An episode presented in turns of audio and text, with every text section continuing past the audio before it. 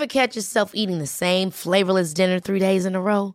Dreaming of something better? Well, HelloFresh is your guilt-free dream come true, baby. It's me, Kiki Palmer. Let's wake up those taste buds with hot, juicy pecan-crusted chicken or garlic butter shrimp scampi. Mm. Hello Fresh. Stop dreaming of all the delicious possibilities and dig in at HelloFresh.com. Let's get this dinner party started.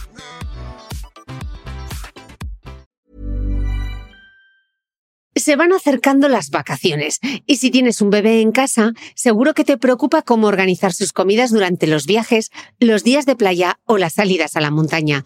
Una opción cómoda y muy socorrida son los potitos de Nutriben, porque saben cuánto te preocupa dar a tu bebé tarritos nutritivos y con todas las garantías. Los potitos se preparan aquí en España con los mejores ingredientes, como frutas, verduras, carnes o pescados, y solo emplean aceite de oliva virgen extra. Esos ingredientes tal cual se trituran, cocinan y se envasan al vacío para su correcta conservación. Y ya sabes que igual de importantes son los ingredientes que lleva un alimento como los que no lleva. Los potitos de Nutriben son tarritos que no contienen sal, azúcares añadidos, almidón, colorantes, conservantes, gluten o aceite de palma. Recuerda que los únicos potitos son de Nutriben. Gracias a Nutriben y a su marca Potitos por apoyar los buenos contenidos en este podcast.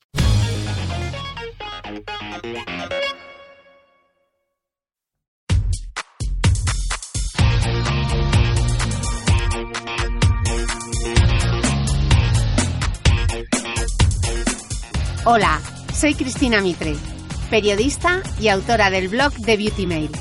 Bienvenidos a mi podcast, donde todas las semanas charlaré con los mejores expertos de la cosmética, la nutrición, el fitness y el bienestar, para que te sientas bien y te veas mejor.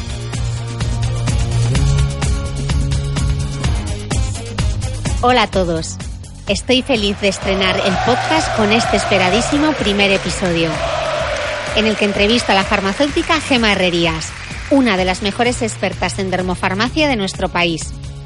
He estado el fin de semana con ella en Sevilla, porque me he infiltrado en uno de los cursos de dermofarmacia que imparta profesionales del sector. Así que he aprovechado la oportunidad para sentarme con Gema y hacerle un cuestionario que ni la gente escale. Estad atentos, porque hoy vamos a resolver muchas dudas y aprenderemos a construir una buena rutina de belleza. Además, Gema nos explicará cuáles son los ingredientes cosméticos antiedad en los que merece la pena invertir y cómo utilizarlos. Espero que disfrutéis de la entrevista y que despejéis muchas dudas. Por supuesto, hablamos de nuestros amigos los alfa hidroxiácidos, los retinoides, la protección solar para beauty vagas y mucho más. Arrancamos.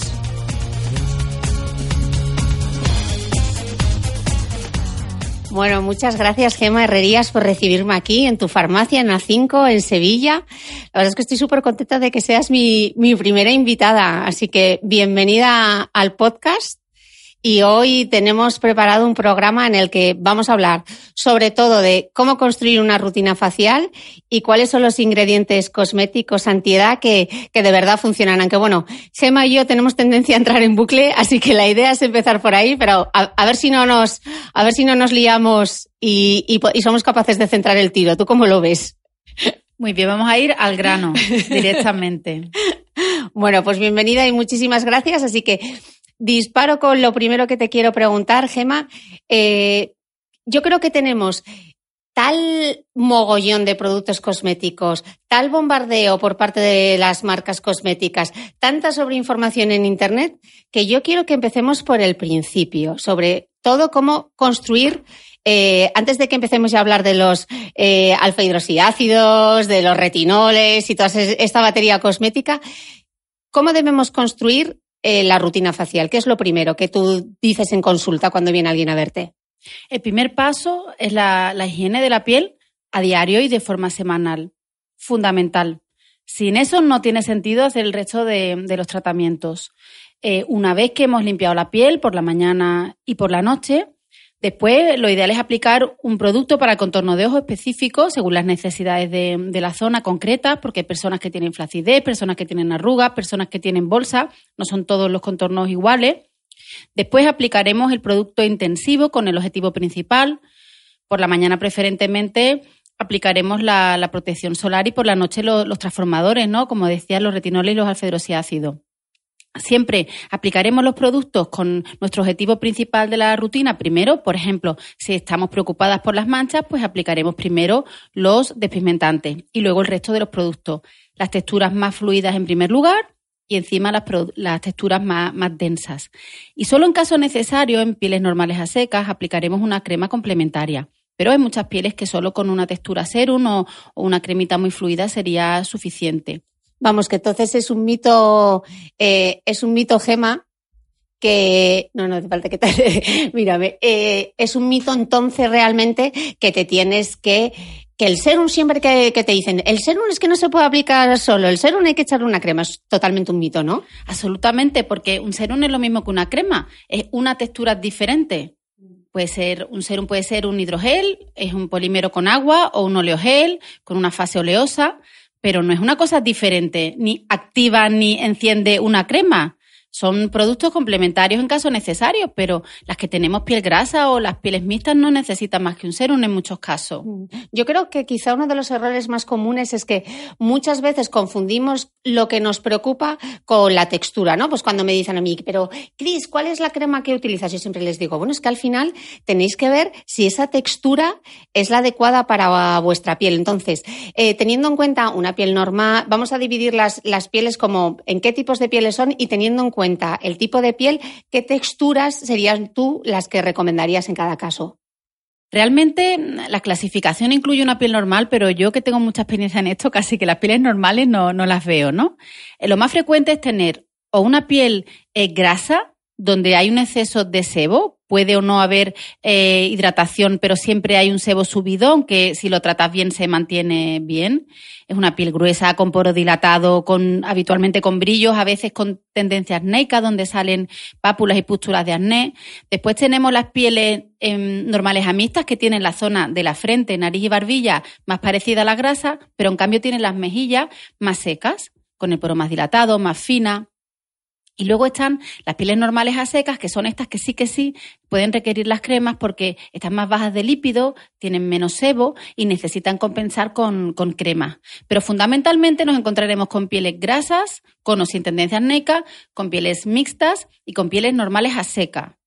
Después tenemos, por otro lado, las pieles intolerantes, sensibles y también las pieles afísticas, que son aquellas que se ponen todo lo que leen en Internet y están absolutamente saturadas por exceso de productos. ¿Y cómo podemos saber si tenemos ese tipo de piel, una piel saturada por la cosmética? La piel afística está eh, absolutamente brillante, con miliums, con esos quitecitos de grasa tan desagradables que salen en las mejillas habitualmente, la zona del contorno de ojo. Están como amarillas con tanta vitamina C, con tanto producto. Son pieles que, que no están bonitas, no están luminosas y están muy, muy engrosadas. Y el primer consejo para ese tipo de piel, que sería? Dejar... de ponerse la mitad de las cosas, limpiar la piel, hidratarla y protegerla del sol, en principio, hasta que esa piel respire. Sí. Porque no es bueno el exceso de producto. Tú decías algo muy interesante en el curso y es que, bueno, uno tiene un tipo de piel y ese es su tipo de piel, pero que las circunstancias pueden ir variando, ¿no? Tú puedes tener una piel grasa que de repente en la menopausia, como hay una bajada de los estrógenos, se vuelve más seca, ¿no? O puedes tener una piel normal que con el cambio de temporada se vuelve más seca. Me gustaba también mucho eh, y me gustaría que lo comentases lo del armario cosmético, ¿no? Igual que decimos que hay un cambio de temporada de otoño e invierno, pues lo mismo debería aplicar a la cosmética. ¿Por qué es así? Porque hay que cambiar de crema según la estación. El tipo de piel es el mismo en toda tu vida con los cambios hormonales, con la menopausia, obviamente bajan los, lípidos, ¿no? La piel se vuelve más seca, más fina, hay variaciones en la piel. Pero realmente el tipo de piel es el mismo toda tu vida. Lo que cambia es el estado de esa piel. Esa piel en un momento dado puede deshidratarse, por ejemplo, o puede estar asfíctica, por ejemplo, por exceso de productos. Entonces, ya de entrada el cambio de estación es clave. Igual que nosotros nos quitamos el jersey en verano, nosotros podremos usar eh, cosméticos más fluidos, con texturas más ligeras en verano, porque esa piel suda más, son mucho más, más grasas. Imagínate las zonas del sur, como aquí en Sevilla, que la gente pone la mitad de los productos y con texturas mucho más fluidas. Solo así la piel está bien. Y en invierno las calefacciones, el frío, el viento, hace que la piel esté mucho más seca y necesita compensar. Vale. Entonces, una vez que ya tenemos claro cuál es, o más o menos claro, cuál es nuestro tipo de piel, a la hora de limpiarnos, ¿qué deberían, qué textura deberíamos elegir según el tipo de piel que tengamos? Eh, eh, empezamos con la limpieza, por ejemplo. Vale. Hay dos parámetros, porque uno es lo que tu piel necesita y otro también se puede adaptar a la preferencia personal. Hay gente que no le gusta mojarse el rostro con agua y gente que necesita esa sensación de tirantes que le deja el agua. Yo muchas veces, aunque tengo claro que hay limpiadores específicos para cada tipo de piel, yo pregunto siempre para adaptarme a las preferencias personales, porque hay casos en los que da igual. Por ejemplo, si tienes una piel grasa, donde es importante que el producto de limpieza sea un producto que se aclare con agua, con un pH, por ejemplo, de 5 mm, aproximadamente, 4 y pico a 6, nunca superior a 6, me da igual que sea una espuma limpiadora que sea un gel, lo que prefiera la persona, el usuario, esa textura que le guste más. Hay quien le gusta más esa sensación de tirante y quien no. Hay gente que necesita poner un agua termal después o tonificar y otras personas que no. Entonces, sí que es verdad que ahí hay que adaptarse a las preferencias, pero claramente diferenciadas mm, mm, mm, los tipos de, de, limpieza según las preferencias personales. Y luego dentro de eso están las espumas, que realmente las puede usar cualquier piel. Estas las leches que en principio se diseñaron para las pieles más secas, pero que a día de hoy no es así, porque podemos encontrar leches que se aclaran con agua, leches con fase grasa para pieles secas, leches para pieles sensibles, leches para pieles, para piel grasa realmente es más complicado específica en esa línea. En mi experiencia, a tu pregunta, más que un tipo de limpiadora por un tipo de piel, es más una compensación de la piel, del manto hidrolipídico. Tenemos que mantener el agua y los lípidos. Por ejemplo, en una piel grasa, lo ideal sería un gel por la mañana que seque bien la piel, que se aclare con agua y por la noche, en aquellas personas que se suelen maquillar, por ejemplo, un limpiador al aceite y un agua micelar como segundo paso. Y la piel estaría equilibrada, porque si usamos el limpiador astringente mañana y noche, la vamos a secar. Y si usamos el limpiador al aceite mañana y noche, esa piel puede tener más brillo en la zona T entonces, un equilibrio. Al final es la combinación de al menos tres productos para limpiar la piel independientemente del tipo de piel. En general, las pieles secas les gustan más las leches y los aceites, las pieles grasas más los geles, las pieles mixtas les encantan las espumas limpiadoras.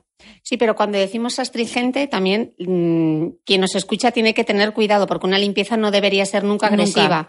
Uno nunca debería terminar de limpiarse y tener esa sensación que a las pieles grasas parece como que les gusta porque les ha quitado como toda esa sensación de grasa, pero eso lo único que provoca es que tu propia piel produzca mucho más sebo, ¿no? Entonces, hay un tema de las limpiadoras, porque muchas veces te, te dicen, ah, yo, pues como mi abuela, que se limpiaba con jabón directamente.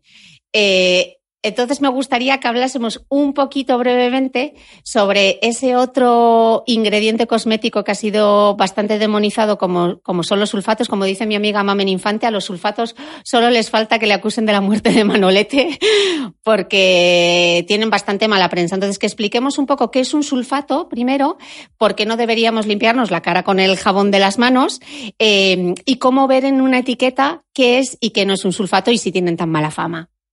Es verdad que los pobres tienen muy mala, muy mala fama y es un poco injusta porque hay una normativa, una fórmula marco que legisla cómo tiene que ser un producto cosmético de limpieza. Y sí, que se pueden usar los tensoactivos sulfatos, que son un tipo de tensoactivo que hacen espumita, y se pueden usar sin problema, siempre que estén compensados en el resto de la formulación del producto con otros tensoactivos que sean más hidratantes no es que no se puedan usar, es que el problema es que hay algunos muy baratos que usan mucha cantidad de tensoactivos muy baratos, que es muy irritante, pero hay productos magníficos con tensoactivos como el sodio y sulfato que no les pasa nada porque dentro de la fórmula están compensados con otros tensoactivos que son más hidratantes y también son más caros, por eso sube un poco más el precio, pero dejan la piel perfectamente.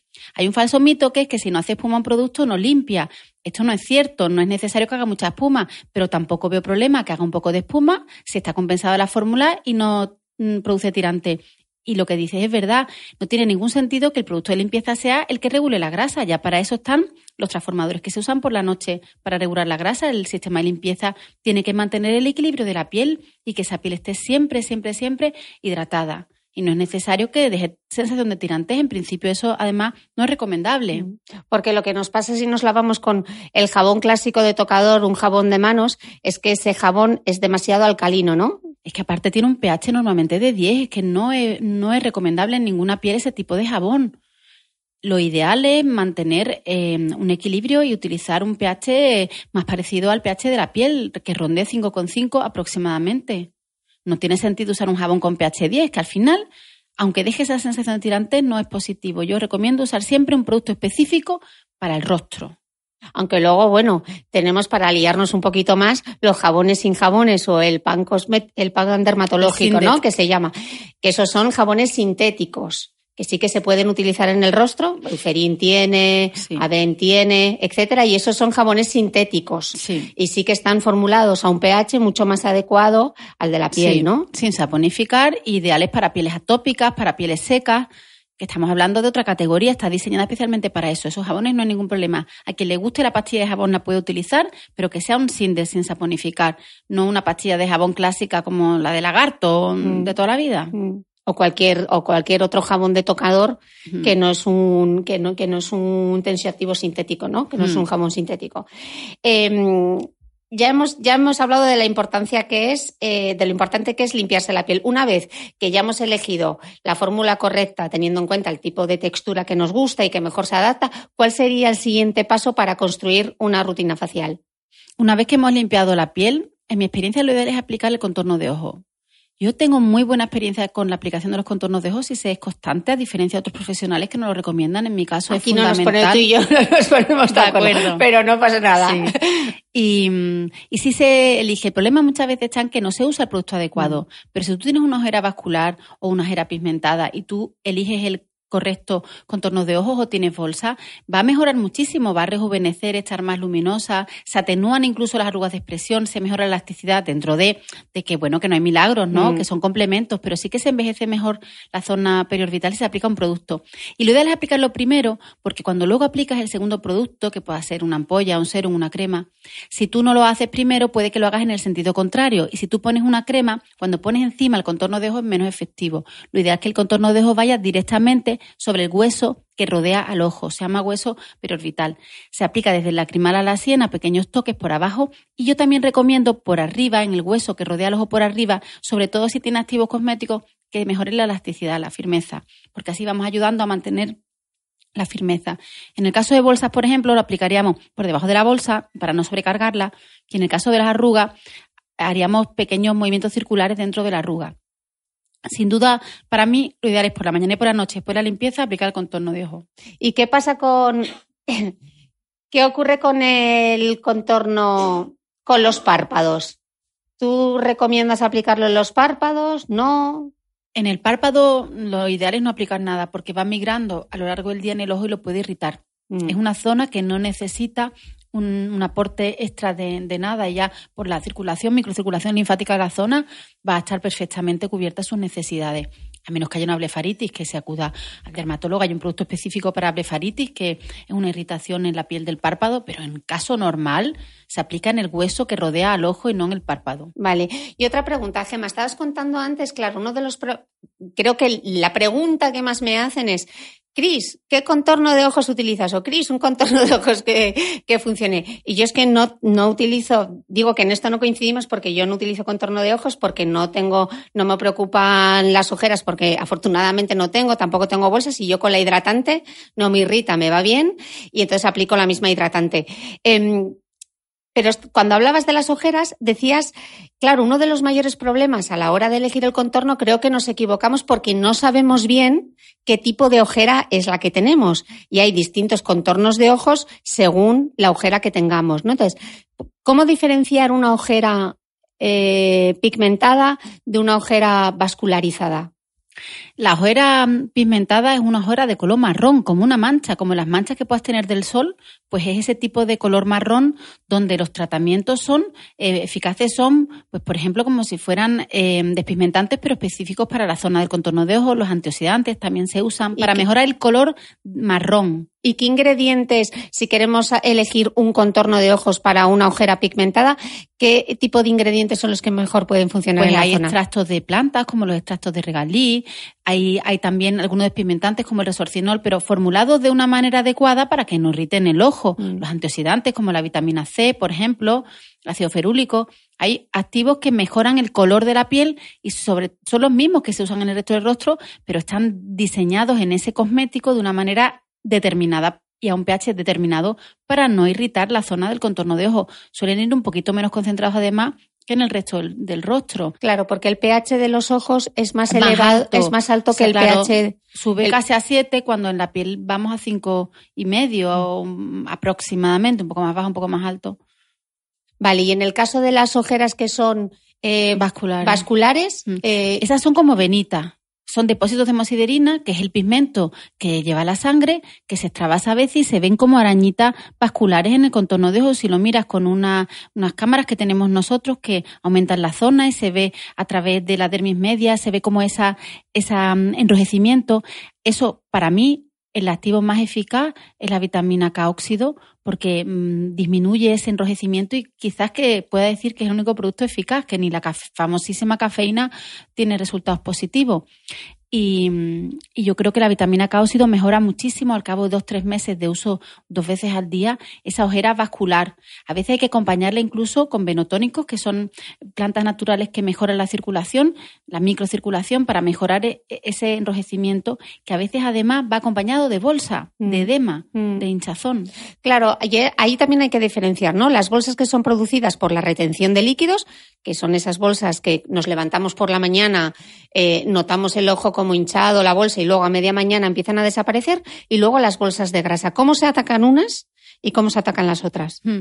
Ahí yo, mm, yo definí la diferencia por el doctor Carrasco, que mm, es un, es un amigo de aquí de Sevilla, que, que me lo explicó muy claramente.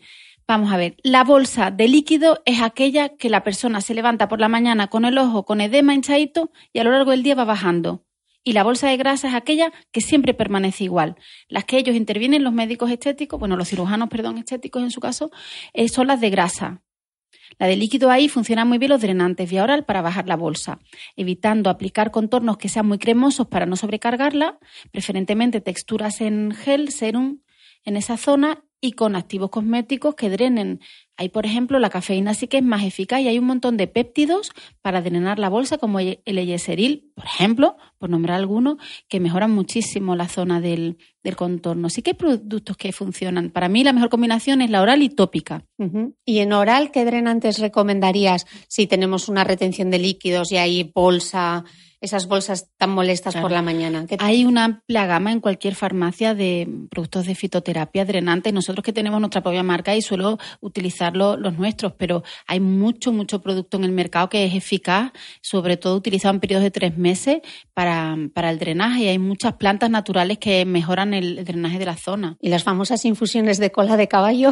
Bueno, todo ayuda. Milagros no hay, pero, pero sí que mm. ayudan. Lo único que tengan cuidado los hipertensos porque todas estas infusiones o, estas soluciones drenantes en hipertensos pueden bajar un poco la tensión. Si notan que la baja, pues que puede ser por, por esto, ¿no? Y luego por la noche se recomienda no tomarlas porque dan ganas de ir al baño. Entonces lo mejor es tomarlas por la mañana y con cuanta más agua mejor. Vale, entonces ya, em, ya tenemos parte de nuestra rutina construida, Gema. Hemos dicho la limpieza, hemos dicho que el contorno de ojos hay que aplicarlo antes de la hidratante porque es más intensivo y para que penetre mejor. ¿Cuál sería el siguiente paso? El siguiente paso es poner eh, el producto principal, el que ejerza la, función principal. Por la mañana tiene que ser un producto que aporte hidratación, agua a la piel, preferentemente con antioxidantes tópicos y que tenga una protección solar en el mismo producto o por separado. Y por la noche será también ese principal producto que transforme la piel, que tenga una función antienvejecimiento o, o renovadora exfoliante o, o despigmentante según el caso. Y siempre se aplicarán en primer lugar los principales según el objetivo de la rutina y que sean siempre más fluidos. Cuando hay duda de en qué orden aplicarlo, cuál es el objetivo de la rutina y ese lo aplicaremos primero y luego veremos la textura, el más fluido primero y pondremos en segundo lugar, solo en caso necesario, el que sea menos fluido, que podría ser un cremigel o una crema.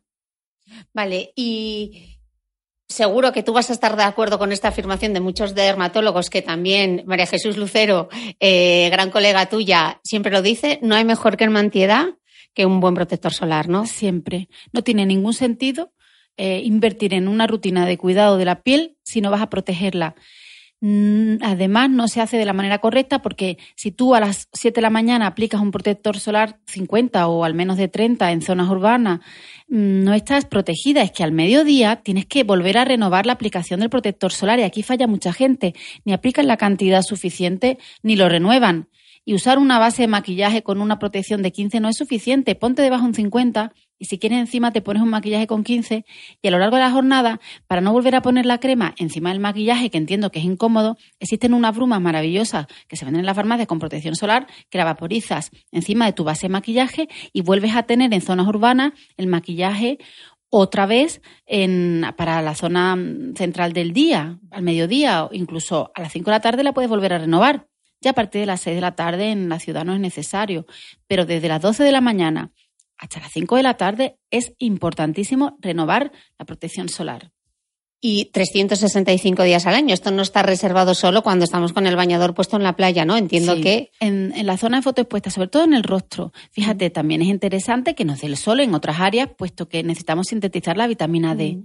Pero en la zona más expuesta de todas, que es el rostro, yo recomiendo aplicar la protección solar todos los días del año y en mi experiencia preferentemente con un factor 50, porque como no se usa bien, al final ponemos menos protección, porque si pones una 50 y no la pones la cantidad necesaria ni la renuevas las veces que hace falta, al final es como si estuvieras poniendo una 25.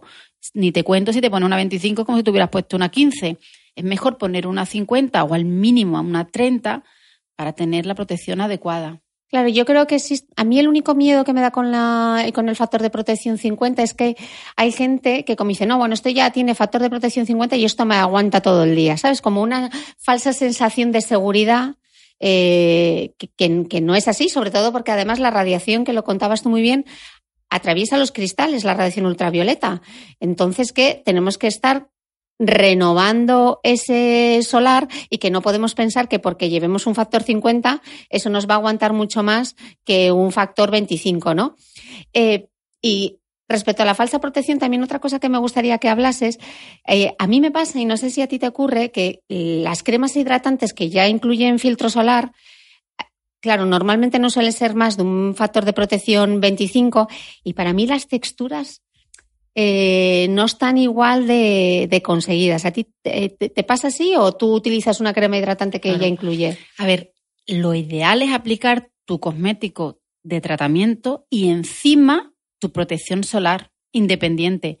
a día de hoy hay, hay, protecciones solares con unas texturas maravillosas, pero es verdad que es muy difícil formular un tratamiento antiedad con un protector alto, pero es por temas de formulación es verdad y las texturas no son tan maravillosas. Yo preferiría ponerme mi tratamiento y encima una protección 50 con una textura fluida, eh, en mi caso acuosa porque mi piel es grasa, en una piel seca puede ser más cremoso, independientemente del producto. No quiere decir que no haya productos agradables que tengan la protección incorporada. Suelen ser más los indicados para piel seca porque las pieles grasas nos suele gustar más poner un serum ligerito y encima la protección solar eh, acuosa independiente para que no nos aporte tanta grasa. Ten en cuenta que el envejecimiento, el 80% es producido por la radiación solar, que es clave, es importantísimo este paso en cualquier rutina de cuidado. Ya no es un tema de belleza, es un tema de salud, porque además el cáncer de piel se puede prevenir utilizando un protector solar en las zonas más expuestas al sol durante todo el año. Mm.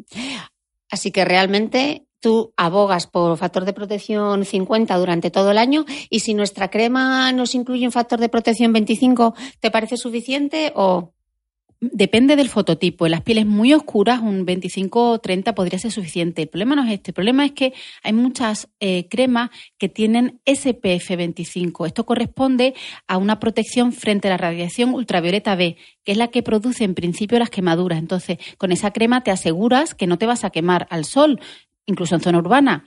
Pero ¿qué pasa con la radiación ultravioleta A, que es la que produce las manchas y también cáncer de piel? Y muchas cremas no contienen filtros que protegen de estas radiaciones. ¿Y qué pasa con el infrarrojo A si no contiene antioxidantes que frenen el daño que esta radiación hace en la piel? ¿Y qué pasa con la, con la, mm, la radiación visible, la luz azul de alta potencia, de alta energía, que a día de hoy, estos últimos cuatro o cinco años, hay evidencia que también puede aparecer manchas por esta radiación, que podemos recibirla incluso en zonas cerradas, en, en una oficina, en una casa? Entonces, el problema es que mm, estas cremas no tienen unos filtros adecuados a día de hoy para proteger. Mi recomendación es que se pongan una protección de amplio espectro, UVA, UVB, eh, infrarrojo A y visible todos los días. Y si quieren que se maquillen encima con un maquillaje y luego se renueven con un vaporizador que tenga estos filtros. Claro. Pero no es suficiente en muchos casos, aunque ponga 25 en la crema, no estamos protegidos. Vale, entonces para hacer el, el, cuadro resumen, a ver si yo lo he entendido bien. Nos limpiaríamos el rostro por la mañana, aplicaríamos nuestro contorno de ojos, eh, a continuación utilizaríamos los antioxidantes o el tratamiento, etcétera. Puede ser en serum y luego una crema o simplemente un serum. Encima iría nuestro protector solar y el último paso, si nos maquillamos, pues nos maquillaríamos con, con, con, los productos que utilizamos habitualmente y a media mañana deberíamos renovar eh, la protección solar. Si no vamos maquillados, podemos volver a renovar el protector solar. Y si vamos maquillados, pues una bruma eh, que incluya protección solar, etcétera. O sea que ese sería eh, los 365 días del año, ¿no? Absolutamente. Quien no quiera complicarse tanto, hay mm. una cosa que son los fotomaquillajes, una nueva categoría en las farmacias, que son maquillajes protección solar no está dentro de la categoría de base de maquillaje de belleza, sino fotomaquillaje. Son maquillajes que son bonitos para la zona urbana en el día a día, incorporan los filtros estos de amplio espectro, por lo cual nos ahorramos el paso del protector solar, del maquillaje y de la bruma. Esos tres los sustituiríamos por esos fotomaquillajes en compacto, por ejemplo, o en crema, que están disponibles en las farmacias. Vale, o sea que realmente por la mañana nuestra estrategia de belleza debería ser sobre todo la protección, ¿no? Y luego ya cuando llega la noche es el momento de sacar la artillería pesada para hacer la regeneración, ¿no? Sí. Podría ser así. Sí, sí. En mi experiencia, sí. Es verdad que es posible utilizar también eh, estos alfidroxiácidos o retinoides por la mañana, en algunos casos, en tratamientos de corto plazo intensivo, pero en zonas, por ejemplo, como puede ser del sur, con el sol que hace es que no tiene sentido. Es mejor utilizarlos por la noche, puesto que por la mañana la piel se puede, mm. se puede irritar. Y, por ejemplo, que yo tengo bastante gente que sigue y que sigue este podcast desde países como Inglaterra, Irlanda, donde hay muchísimas menos horas de luz, también deberían utilizar eh, factor de protección solar todo el año, aunque haya menos horas de luz? En la cara, sí. Mm. Pueden dejar las manos libres, las orejas, el cuello, con que te dé 10-15 minutos al día el sol en otras áreas es suficiente para la síntesis de vitamina D. Yo lo que es en el rostro, en el óvalo facial y el cuello, la parte más cercana al rostro, aplicaría protección 50 todos los días del año. O al menos de 30 en pieles muy morenas. En mi experiencia, sí. Es prevención y además que también sé que la gente al final no lo renueva. Es mejor tenerlo de base. When you're ready to pop the question, the last thing you want to do is second guess the ring. At BlueNile.com, you can design a one-of-a-kind ring with the ease and convenience of shopping online. Choose your diamond and setting. When you find the one, you'll get it delivered right to your door. Go to Bluenile.com and use promo code LISTEN to get $50 off your purchase of $500 or more. That's code LISTEN at Bluenile.com for $50 off your purchase. Bluenile.com code LISTEN. Mom deserves the best, and there's no better place to shop for Mother's Day than Whole Foods Market. They're your destination for unbeatable savings, from premium gifts to show stopping flowers and irresistible desserts. Start by saving 33% with Prime on all body care and candles. Then get a 15 stem bunch of tulips for just $9.99 each with Prime. Round out Mom's menu with festive rose, irresistible berry chantilly cake, and more special treats. Come celebrate Mother's Day at Whole Foods Market. ¿Sabías que los bebés son capaces de autorregularse y comer lo que necesitan? Hasta el primer año, la leche ha de ser su alimento principal, bien sea lactancia materna o artificial, y poco a poco podrán ir probando diferentes texturas y alimentos. Ahora, con buena temperatura, a todos nos gusta salir más de casa, y en verano pasamos mucho tiempo fuera, en la playa, la montaña o recorriendo el mundo. Si tienes un bebé que ya ha empezado con la alimentación complementaria, para esos momentos puedes contar con los diferentes tarritos que ofrece Potitos. Hay recetas para bebés desde 4 y 6 meses y solo llevan ingredientes como frutas, verduras, carnes o pescados que se trituran y se envasan tal cual. Los potitos de Nutriben son tarritos seguros, fáciles de conservar y transportar, ya que no necesitan refrigeración, tan solo mantenerse en un lugar fresco. Se calientan en microondas o al baño María, sin conservantes ni azúcares añadidos. Gracias a Nutriben y a su marca Potitos por ser nuestro mecenas del mes.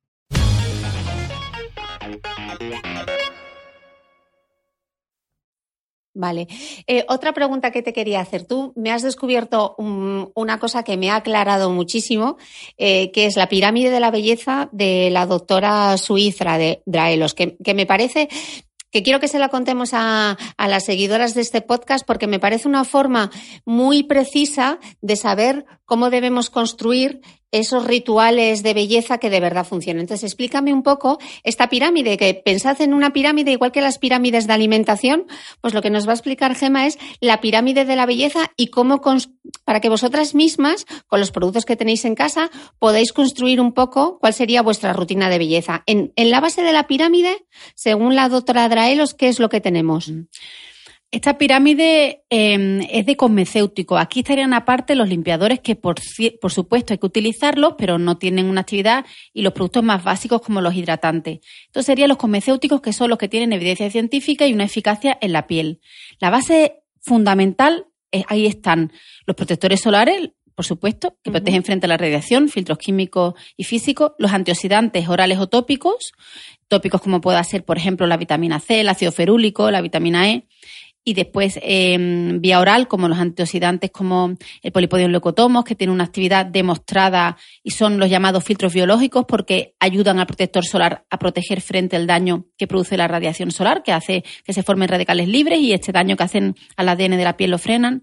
Y luego los reparadores del ADN en estos últimos años hay mucha evidencia que hay algunos, algunos liposomas que se formulan en los cosméticos, como por ejemplo la fotoliasa, los extractos de plastón, que llegan a reparar las cadenas de ADN dañadas por el sol, por ese daño actínico, y hay evidencia de sobra.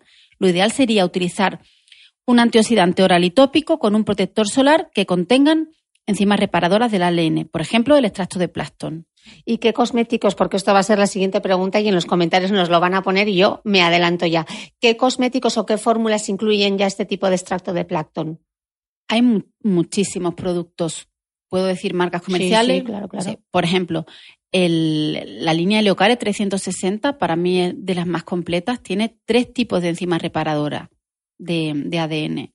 Hay un producto que a mí me gusta mucho que es el H-Repair de ISDIN, que tiene también las enzimas reparadoras. La Dival tiene un serum que no tiene protección solar, pero sí tiene las enzimas reparadoras, que se puede combinar encima con un protector solar, por ejemplo. Hago un inciso y interrumpa, Gema, porque os veo a todas sacando el cuaderno o, dándole al rewind para volver a escucharlo. No os preocupéis que todas las descripciones de todos los productos que está mencionando Gema en este podcast lo vais a tener en la descripción del episodio, así que eh, seguid escuchando y no os preocupéis que luego os voy a poner en detalle todos los productos que vamos a ir mencionando. Pues esa sería lo que es la base fundamental y el siguiente eslabón sería la transformación, los transformadores. Estos son los que hablamos que preferentemente se usarán por la noche, aunque en algunas rutinas se pueden usar en zonas localizadas por la mañana, que son los retinoides, los alfa y yo ahí incluyo a los despigmentantes, aunque Zoedraelos no los incluye, pero para mí también son transformadores de la piel y se combinan entre sí con muy buenos resultados. Vale, pues vamos a intentar construir un poco. Vamos a explicar primero eh, cuáles son cada, cada uno de ellos, de estos activos, por qué nos gustan y, vamos a ir diseccionándonos, ¿no? A ver, por ejemplo, eh, la vitamina C. La vitamina C entraría dentro de la base fundamental, que es un antioxidante. La vitamina C, en principio, su principal función es antioxidante, pero hay muchos estudios que con su uso continuado, concentraciones superiores al 10%, consiguen hacer una precursión del colágeno endógeno, por lo cual también mejoran el aspecto de la arruga y también actúan a nivel de la, de la formación de melanina. Entonces también, en cierto modo, son coadyuvantes los tratamientos de mancha. Aportan luminosidad a la piel, previenen la formación de manchas y dan una vitalidad y una luminosidad a la piel increíble. Están frenando realmente, junto con el protector solar, el daño que el sol hace a la piel. Claro, pero ¿cómo sé yo si, si mi tratamiento, o sea, me dicen, tiene vitamina C? ¿Cómo puedo saber yo que no me están dando gato por liebre? ¿Cómo puedo saber que esa vitamina C realmente eh, funciona, en qué concentración está, porque claro, el claim de lleva vitamina C mm. lo utilizan muchos cosméticos. Danos una pauta para saber. Claro. Lo ideal es buscar en el estado de ingredientes la vitamina C puro, el, el, ascórbico, ¿no? Es la forma más activa de, esta molécula, pero es verdad que es la más inestable. De ahí que muchos productos estén disponibles en formato de ampolla. para que se estabilice. Es muy difícil que en una crema, casi que imposible, que en una crema pueda aparecer una vitamina C pura porque se oxidaría, y menos en un tarro, por lo cual ahí irían ésteres formulados, son moléculas más estables, pero menos eficaces. O sea que tú la vitamina C en general la recomiendas que se utilice en formato ampolla, ¿no? Si hay alguna excepción de algún producto que tiene eficacia demostrada y que mantiene la estabilidad, como los serum de SkinCeuticals o, por ejemplo, el Flavocedi Syntheutics, son productos que tienen, eh, tienen una buena formulación, pero en general el formato ampolla parece ser que mantiene más la estabilidad de, de, la vitamina C por su formato, un topacio opaco y cerrado, donde la duración de la ampolla una vez abierta es de dos días. Hay mucha gente que pone la ampolla cuatro días porque cunde suficiente, pero no tiene ningún sentido, porque aparte de perder efectividad, acaba poniendo el poro negro, porque al oxidarse se pone muy negro y cuando lo aplicas en la piel se ensucia. Claro, entonces este es el falso mito de que la vitamina C mancha la piel. No tiene absolutamente nada que ver. Una cosa es que sea fotosensible, que por eso al abrirlo eh, tenemos que tener cuidado. Y otra cosa es que sea fotosensibilizante, es decir, que te cause manchas, ¿no? Absolutamente. Ese es un, error de concepto que sobre todo en Internet hay muchísimos comentarios sobre esto que no entiendo, porque es inestable al sol. No es fotoestable, es decir, si la vitamina C le da al sol, por ejemplo, cuando la aplicas en la piel en mucha cantidad, en un poro, se oxida, se pone negro, de la importancia de usar tratamientos de limpieza semanales para limpiar ese poro. Pero no es fotosensibilizante en absoluto, es más, ya he comentado que ayuda a mejorar el color de las manchas no solamente no mancha la piel, sino que ayuda a que no se manche la piel. Y la, vitamina C se puede utilizar entonces, como no es fotosensibilizante, se puede utilizar sin ningún tipo de problema de mañana o de noche, incluida dentro de nuestro tratamiento, ¿no? En zona urbana, en el día a día, sí. Mm. Por la mañana o por la noche. Yo mañana y noche al final te acaba manchando el poro. Mm. Yo la recomiendo una vez al día, preferentemente por la mañana, excepto cuando nos ponemos en bañador o vamos a la nieve, porque como mi querida María Jesús Lucero dijo que hizo la tesis doctoral sobre antioxidantes hace muchísimos años, al final yo aquí, al contrario que otros profesionales, mm. no recomiendo los antioxidantes como la vitamina C por la mañana con el protector solar para ir a la playa, puesto que pierden toda su función al estar expuestos a ese baño solar directo. Sí, en zona urbana, pero no para ir a la playa. Es mejor cuando vuelas de la playa te duches, para eh, frenar ese daño actínico, esa formación de radical libre, el antioxidante se utilice por la tarde-noche. Vale, Durante el verano, en vacaciones, por ejemplo. Vale, para no perdernos nuestra rutina de día si estamos en la ciudad. Habremos limpiado, habremos aplicado el contorno de ojos, eh, habremos aplicado. ¿Qué aplicaríamos primero? ¿Nuestro serum o nuestra ampolla? Aquí ya empieza el lío. Depende de lo que lleve el serum o la ampolla, no hay una norma exacta. Nosotros elegiremos las texturas de los cosméticos en función del objetivo. No tiene sentido que si queremos un tratamiento despigmentante, cojamos el despigmentante en crema y usemos antes un serum antiedad, por ejemplo, que mejore las arrugas, porque de esa manera, cuando apliquemos la crema despigmentante encima del serum antiarruga ya no va a hacer efecto porque hace como una película. Lo que apliquemos después sea más cremoso, actuará en la superficie de la piel y lo que apliquemos primero, más fluido, tendrá la función principal. Entonces, que elegí el cosmético en función de ese orden. Y hay, hay veces que la ampolla va antes que el serum y veces que es al revés, porque depende de la textura. Por ejemplo, la ampolla de Martider de protoglicanos, si la aplicamos con un serum muy fluido, antioxidante, por ejemplo, como el serum proteum, pondríamos primero el serum proteum y encima la ampolla, que sería la ampolla como nuestra crema. Vale. Pero en cambio, si usamos las ampollas de Martiden Nitrenif, que tienen alfidroxiácido, que son mucho más fluidas, aunque es formato ampolla, pero la composición no tiene que ver con las ampollas de protoglicanos de vitamina C. La aplicaremos primero, los alfidroxiácidos primero, para transformar la piel, y encima aplicaremos la crema o el serum. Vale, de acuerdo. Entonces, la vitamina C, si nos preocupa la luminosidad, ¿no? Queremos darle luminosidad a la piel, es el activo que escogeríamos. Aquí siempre hay un poco de, duda, sobre todo a partir de qué edad. Eh, creo que nos confundimos mucho con el tema de la edad cronológica, eh, respecto a la hora de elegir los cosméticos, ¿no? ¿Esto se tiene que empezar a utilizar a los 20 años, a los 25? Acláranoslo un poco. Es una tontería muy grande porque yo que tengo mucha experiencia en esto, te digo que me encuentro a chicas muy jóvenes que han abusado del sol y tienen pieles muy envejecidas y a personas con mm, cincuenta y tantos, sesenta años que tienen unas pieles magníficas, sin nada de envejecimiento. Como dice mi amiga María Jesús, a la piel le queda lo que necesita. Vamos a ver en qué estado está esa piel y vamos a poner el tratamiento. Y yo puedo poner el mismo tratamiento a una chica de 29 años que a una señora de 60, si es que es lo que su piel necesita, vamos a olvidarnos de las edades y vamos a ver qué necesitan esas pieles.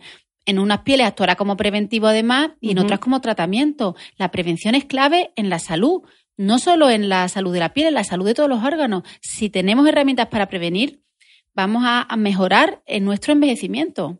Vamos, que los antioxidantes tipo la vitamina C podemos desde muy jóvenes. desde joven sin ningún tipo de problema. Hablabas también de los alfa hidroxiácidos, que uno de los más conocidos y más utilizados en cosmética quizás sea el ácido glicólico, ¿no? Del que yo ya he hecho de todo y también se me ha ido un poco la mano en algunas ocasiones. Háblanos un poco de por qué te gustan los alfa hidroxiácidos, por qué debemos incluirlos en nuestra rutina y qué son. Los alfa hidroxiácidos son, en principio, exfoliantes de la piel, renuevan la superficie de la piel, cierran el poro, alisan la superficie de, de las arruguitas, mejoran el tono, aportan luminosidad. Pero por otro lado, también aumentan el volumen de las capas más profundas de la piel, por lo cual tienen una doble acción en superficie y en el interior increíble para mejorar el estado de la piel. Son además muy hidratantes. Para mí son uno de los activos cosméticos más eficaces y mejor tolerados porque los retinoides son eficaces, pero no todo el mundo los puede utilizar porque le irritan o incluso porque puedes estar, por ejemplo, embarazada. Mm. Los alfa no están contraindicados en ningún caso. O sea, que una embarazada sí puede utilizar alfa sin sin problema. Lo que a lo mejor no supere la concentración de 10% porque le puede irritar la piel, no porque sea teratogénico le haga daño a su bebé, sino porque puede irritarle la piel. De todas maneras, hay que conocer bien los productos porque los alfidroxiácidos, em, si tienen una tolerancia muy buena y no pican nada a altas concentraciones, puede ser porque la formulación no sea adecuada ni el pH. Tienen que ir formulados a un pH bajo, de 3 y pico a 4, para que sean eficaces pero también sean bien tolerados. Entonces, no todos los productos del mercado tienen ese equilibrio entre tolerancia y eficacia. De ahí que no son todos iguales y no se pueden comparar. Claro, eh, alfa hidroxiácidos, porque ahora diréis, ¿y cómo sé yo si llevo alfa hidroxiácido? A veces en la cajita del cosmético veréis que pone A HA. Esos son alfa hidroxiácidos. Es una cosa interesante que estaba diciendo aquí Gema y que nos dio un truco en este curso que hemos hecho, es los alfa hidroxiácidos, cuando te lo aplicas y te da esa sensación de, de picorcillo, eso es bueno. El alfa hidroxiácido tiene que picar, porque eso quiere decir que están formulados a un pH bajo y que entonces el producto, el producto está actuando. Así que si no notáis ese pequeño picorcillo, es que no está bien formulado, ¿no, Gema? Sobre todo en las primeras aplicaciones, mm. esa rápida vehiculización, como se absorbe tan rápido, produce ese leve rubor. Hombre, si es un picor insoportable, estamos hablando de otra cosa, una piel que no lo puede tolerar y habría que discontinuar su uso. Pero si se hace de forma progresiva según tolerancia, en las primeras aplicaciones debe de picar. Es verdad que con el paso del tiempo, cuando llevas muchos meses utilizando un producto, te deja de picar, pero si al principio no te pica, puede que el pH no sea adecuado. Es tan fácil como consultarlo y si no disponemos del dato de pH de un producto con efectos ácidos, no deberíamos de usarlo. La aplicación progresiva según tolerancia es clave. A esa frase me encantó. Es clave. Esa frase me encantó. Entonces, para alguien que no ha utilizado nunca alfa hidroxiácidos, claro, que oye la palabra ácido y ya eh, fibrila porque piensa que eso es muy abrasivo. ¿Cómo puede empezar a incluirlos dentro de su rutina de cuidado? Lo ideal es empezar por la noche, los primeros 10 días de forma progresiva según tolerancia. Un día sí, dos días no, un día sí, dos días no. Si no le irrita, puede empezar en días alternos. Si no le irrita todas las noches, imaginaros que esa piel no lo tolera todas las noches y le irrita, no pasa nada, lo puede usar tres, cuatro veces en semana, sería suficiente. Depende de la piel.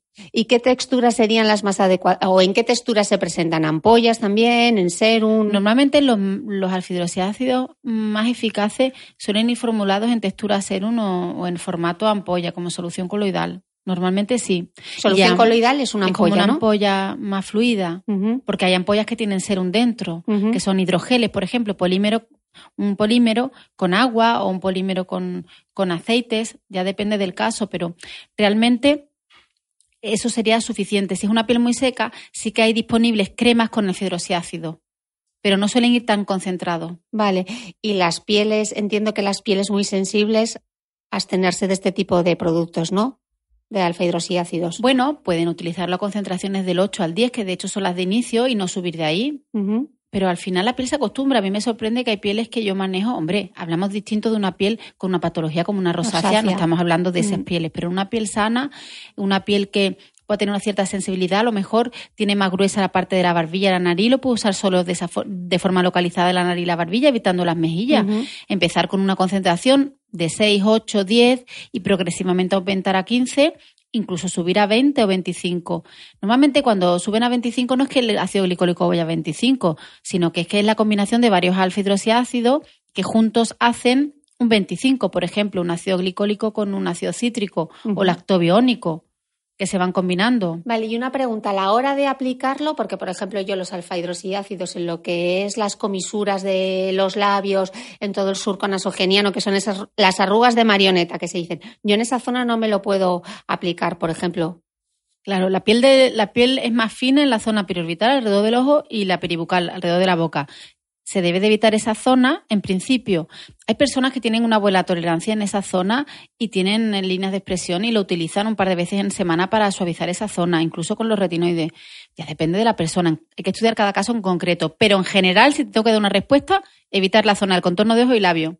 O sea que en la zona del bigotillo, si nos están preocupando esas manchas que tenemos ahí, eh, los alfa hidroxiácidos no estarían recomendados. En general, hablo en general. Hay personas que tienen una piel gruesa y resistente y no tienen ningún problema. Pueden usar allí ácido hidroxiácido, despimentante y Depende. Pero a pieles muy finas no, porque pueden irritarse. Vale, y que no cunda el pánico. En caso que nos hayamos pasado, que no es lo habitual, pero sin se nos ha ido la mano porque nos hemos venido arriba como me ha pasado a mí, ¿qué hacer? bueno, imagino dejar de utilizarlo y alguna. Sí.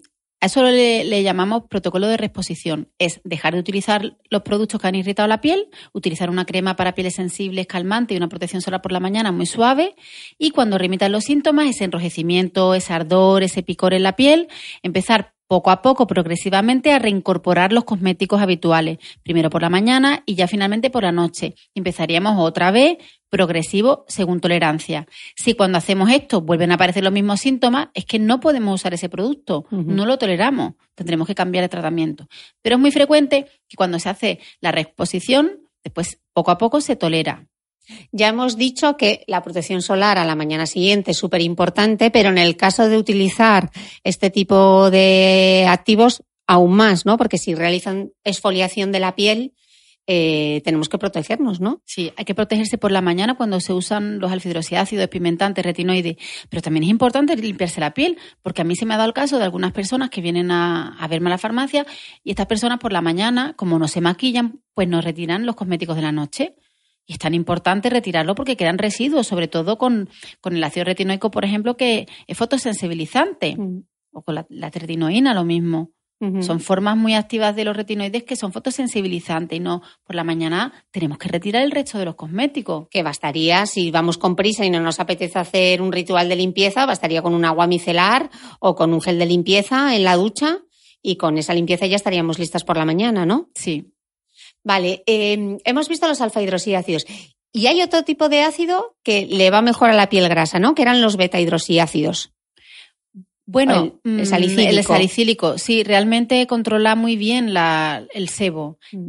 De hecho, se suele incorporar en cosméticos que mm, se suele incorporar en cosméticos que están indicados para pieles con tendencias neca, pieles grasas.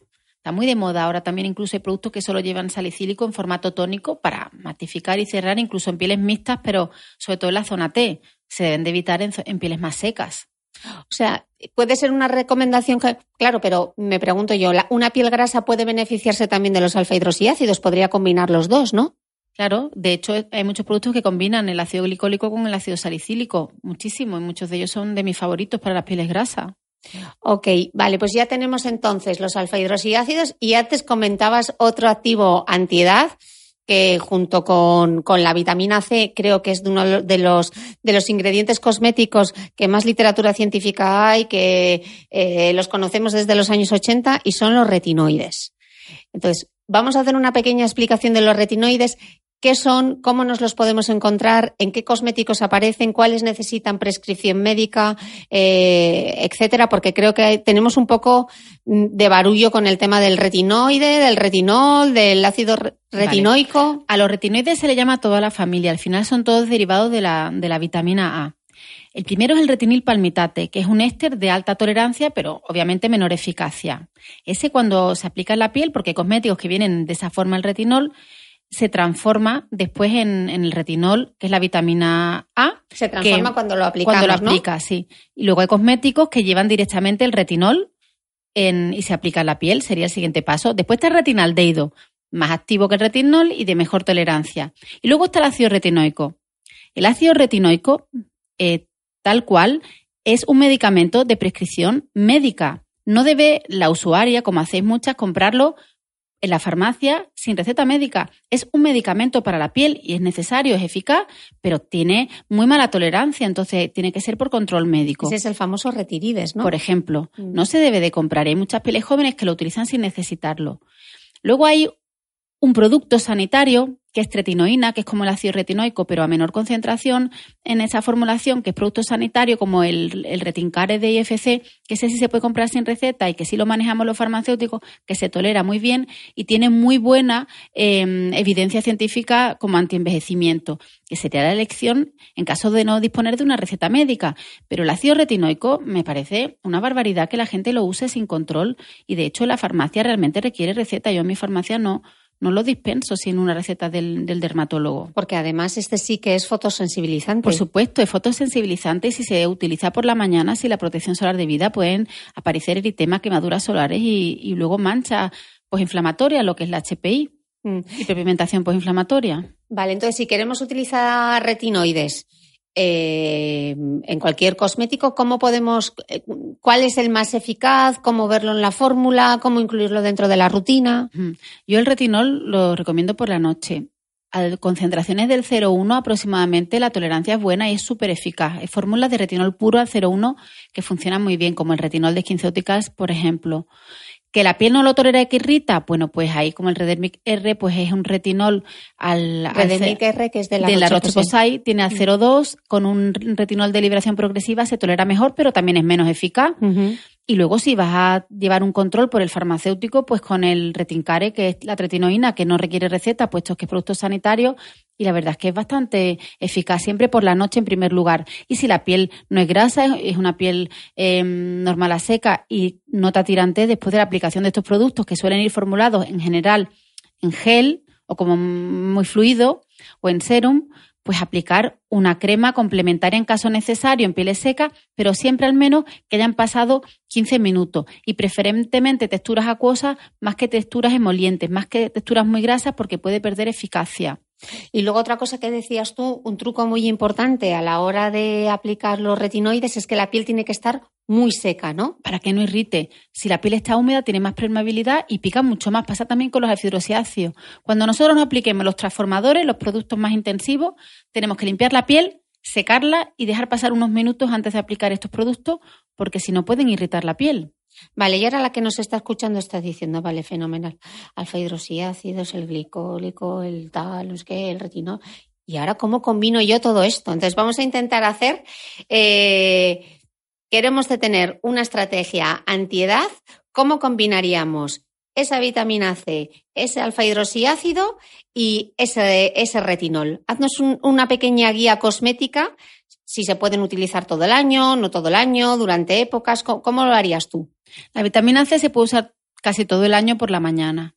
¿Vale? A menos que se note, aprecie el poro muy sucio y se descanse en algunos periodos, pero se podría usar una barrera antioxidante o ir alternando la vitamina C con otro antioxidante por la mañana, preferentemente a menos que vayamos a la playa. Y el truco de aplicación, Gema, que me dijiste ayer una cosa que me iluminó mucho, una cosa que suelen hacer las mujeres, que es coger el ser uno la ampolla de vitamina C directo a la cara, en toda la nariz. ¿Cómo se debería aplicar? Es que si se aplica mucha cantidad en la nariz se pone el poro muy negro. Lo ideal es aplicarlo siempre extendiendo, o sea, desde la nariz hacia el exterior, pero dejando la nariz en último lugar, con paradas ascendentes para ir aplicando de forma homogénea el producto y ya al final pasar con los deditos por la nariz, pero no depositar toda la cantidad en la nariz que se pone muy negro. Vale, fenomenal. Entonces ya hemos construido vitamina C por la mañana. Siguiente paso, todo el año. Sí. A ver, depende de la persona, esto habría que personalizarlo, pero en mm. general, empezar con los alfidroxiácidos al 6, al 8, al 10%, cuando la piel se acostumbre, podemos ir al 15, al 20, y luego podemos alternar con los retinoides. Se puede utilizar, por ejemplo... ¿Los alfa hidroxiácidos siempre de noche? Preferentemente, se pueden utilizar por la mañana mm. en una piel muy grasa, en una mm. piel con comedones, pero en general y yo los dejaría para, para la noche para que trabajen mejor. No quiere decir que no se puedan usar en algunos casos a concentraciones más bajas, pero en principio por la noche.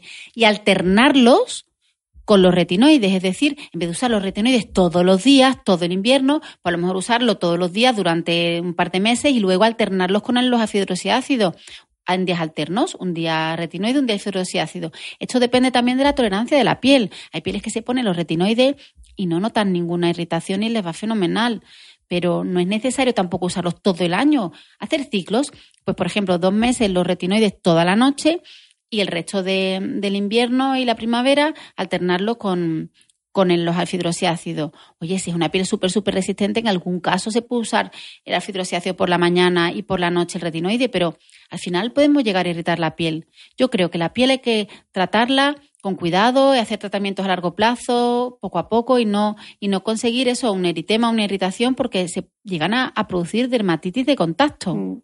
Y en verano tú dices que sí que podríamos utilizar los alfa hidroxiácidos, pero no a concentraciones mayores de un 10%, ¿no? Te he oído decir. En caso de exposición al sol, claro, mm. hay personas que en verano no toman el sol, pueden seguir con el mismo tratamiento que el invierno, depende de, la tolerancia de la piel. Si la piel no se irrita, por la noche se pueden usar los tratamientos sin problema, siempre que por la mañana se limpie la piel y se ponga un protector solar. Mm. Lo que si nos vamos una semana de vacaciones, pues lo discontinuamos unos días antes de esa semana de vacaciones. Sí, una cosa que me, que me gustaba mucho, como lo explicabas tú en el curso, es cuando estamos con el bañador sin el bañador a media tarde o a media. Imagínate que estás de vacaciones, que has vuelto de la playa, entonces el tratamiento que vas a utilizar esa tarde que luego te vas a ir a tomar unas cañas o te vas a ir a cenar, no es el mismo tratamiento que te vas a poner antes de irte a la cama. Entonces, explícanoslo un poco, Gema, que era muy interesante como lo contabas La gente cuando toma el sol se lía. Entonces, cuando tú te pones el bañado, pensar, una persona en bañado, lo que se pone es la protección solar y ya está.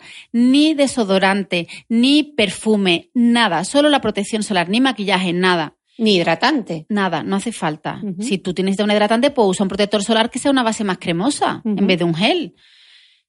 Cuando vuelves al mediodía, si tú luego ya te vas a duchar y te vas a ir a tomar una cervecita, te vas a poner mona con tu vestidito en la playa, pues tú te pones lo que te hubieras puesto por la mañana en la ciudad. Y por la noche, cuando te pongas el pijama, es cuando te pondrías lo que te hubieras puesto por la noche. No vas a empezar un tratamiento con retinoides en verano, pero lo puedes mantener sin problema menos el ácido retinoico, que es mm, fotosensibilizante, se puede utilizar. Es que ni la hidroquinona es fotosensibilizante, que es un despigmentante. Y los alfa si te da miedo, bueno, pues los mantienes al 10%, una concentración de alta tolerancia todo el verano. Y después de verano empiezas otra vez más intensivo. Vale, fenomenal. Yo creo que vamos con estas explicaciones de Gema. Espero que todas eh, podáis construir vuestra propia rutina de, belleza, de cuidado, antiedad, que hayamos puesto un poco de orden a toda la jerga cosmética y a todo el arsenal que seguro que tenéis por ahí. Yo no, no quiero despedir este programa especial con Gema sin que me cuente, claro, tengo una farmacéutica, que me cuente qué es lo que usa ella. Bueno, bueno. no os preocupéis que todos los productos que ha mencionado Gema, sigo insistiendo, van a estar en la descripción del podcast, los voy a incluir en el blog, con links, etcétera. Así que sencillamente escuchar qué utiliza y por qué le gusta. Mira, yo tengo una piel con tendencia acnéica y a pesar de, tener, pues eso, ahora voy a cumplir 44 años, tengo una piel donde siguen saliendo ¿eh? me, siguen saliendo mm, pápulas y pústulas en la zona de la barbilla. Tengo que tener mucho cuidado. Yo me limpio por la mañana la piel con un gel para pieles con tendencia acnéica que se llama Mask Plus Gel de IFC, el cleanser. Me da, me produce una sensación de limpieza al agua muy agradable y por la noche lo que hago es que me limpio con mi doble sistema de limpieza. Uso un, es un limpiador al aceite GH que lo aplico en seco porque me maquillo bastante. Que este es de tu propia marca, de Gema y que incluso pieles grasas como la tuya pueden utilizarlo. que lo, que mejor, em, lo que mejor emulsiona la grasa lo aplico en seco, lo masajeo con agua y luego mm, me lo retiro con agua y me paso el agua micelar GH con un disco de algodón. Me queda piel perfecta. En el contorno de ojos. En el contorno de ojos, como antiedad, utilizo mi contorno favorito. Es uno de SkinCeuticals que se llama IH Complex, que mejora mucho la elasticidad del contorno de ojo, la hidratación. Pero como tengo mucha ojera porque duermo poco, lo tengo que complementar con un tratamiento específico para ojera. Estoy usando ahora el nuevo producto de Martiderm que se llama Correct, que es eh, un envase con dos tubos, uno por la mañana y uno por la noche, que tiene tratamiento para las ojeras vasculares y las pigmentarias. Tiene ácido tranexámico para las marrones y vitamina K óxido para las ojeras vasculares. Y la verdad es que es sorprendente lo bien que me está funcionando y llevo apenas semana y media utilizándolo porque es un producto muy, muy nuevo. Os lo recomiendo para que tengáis mucha ojera. Lo aplico en primer lugar sobre la ojera y luego en el resto del contorno de ojo me pongo el Ice Comple. Por la mañana utilizo en primer lugar, el, bueno, yo soy fanática del Matricium, pero ahora estoy. Que son las ampollitas. Las ampollas de Matricium de Bioderma. Ahora estoy utilizando un producto de las mismas características de Estederm, porque Estederm es una marca que pertenece al mismo grupo que Bioderma y es como el Matricium, pero en ser un condosificador súper cómodo. También como aminoácidos, proteínas, con péptidos al final para mejorar. Son optimizadores. Antes se nos ha olvidado la pirámide de hablar de los optimizadores, que son. Última parte. Los factores... la, vamos a, dejar para el siguiente capítulo. Lo dejamos. Pues es un producto que aplico en primer lugar, luego me pongo vitamina C pura de SkinCeuticals, el Floretin, y después el Ace Repair de Isdin, esta protección de 50 que tanto me gusta. Y ya no necesito más. Yo es que no uso crema por la mañana porque mi piel no lo necesita. Y por la noche limpio, pongo el contorno y luego combino los ácidos con los retinoides. Lo que me hago, me pongo el Blemish Age de SkinCeuticals un par de noches y a la siguiente noche me pongo mm, la tretinoína de, mm, de IFC Ahora mismo estoy usando el Más Plus Gel porque tiene también clindamicina y no y tengo algún inflamatorio en la zona de la barbilla, me va bien. Y, y, sí que una noche a la semana, por lo menos, me acuesto con una mascarilla de hidratación después de hacerme algún tratamiento específico semanal. Un multimasking, un peeling químico, tengo varios tratamientos, varios protocolos que yo hago y, me lo hago en casa sin, y me mantengo la piel muy bien. ¿Y qué maquillaje usas? Porque yo te veo la piel con un acabado súper jugoso. El Mela Perfect es súper bonito. El Mela Perfect. Mela Perfect es de Darfin, es una marca, la única marca que Stilauder tiene en la farmacia. Darfan, bueno, lo mm, decimos en andaluz Darfin, pero es Darfan. Y es un maquillaje precioso. El grupo Stilauder, pero es verdad que el Double Wear es muy, muy conocido, pero, pero seca mucho. Yo que tengo ya, pues empiezo a aparecerme las arrugas de expresión, me seca demasiado.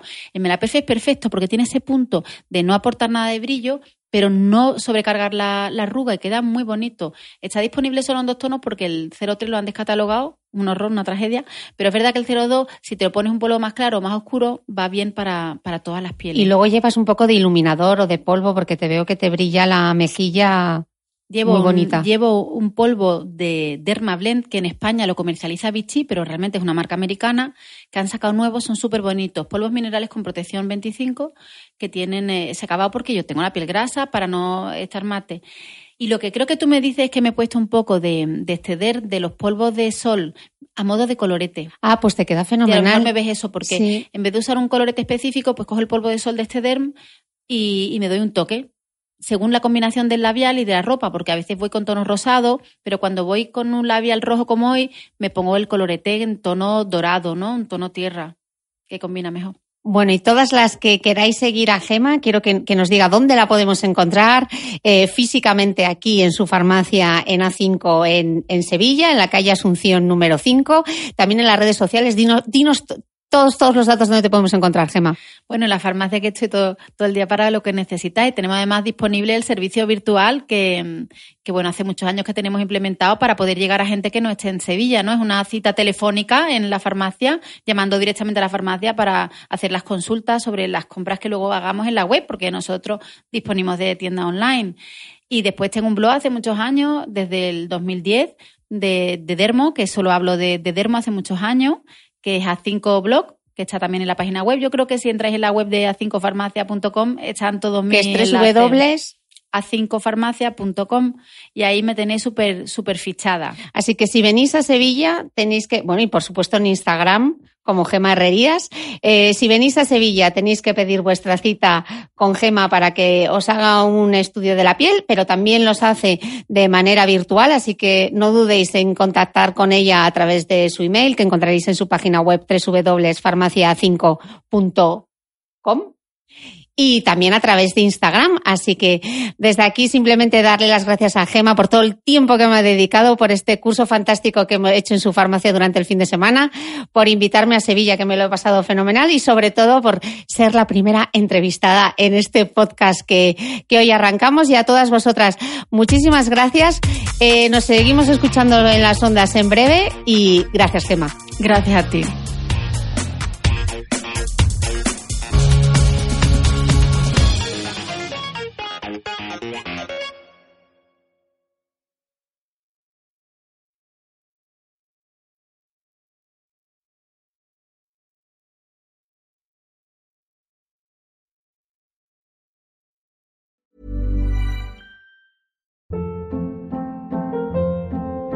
Hold up. What was that? Boring. No flavor. That was as bad as those leftovers you ate all week. Kiki Palmer here, and it's time to say hello to something fresh and guilt-free. Hello Fresh. Jazz up dinner with pecan-crusted chicken or garlic butter shrimp scampi. Now that's music to my mouth. Hello Fresh. Let's get this dinner party started. Discover all the delicious possibilities at hellofresh.com.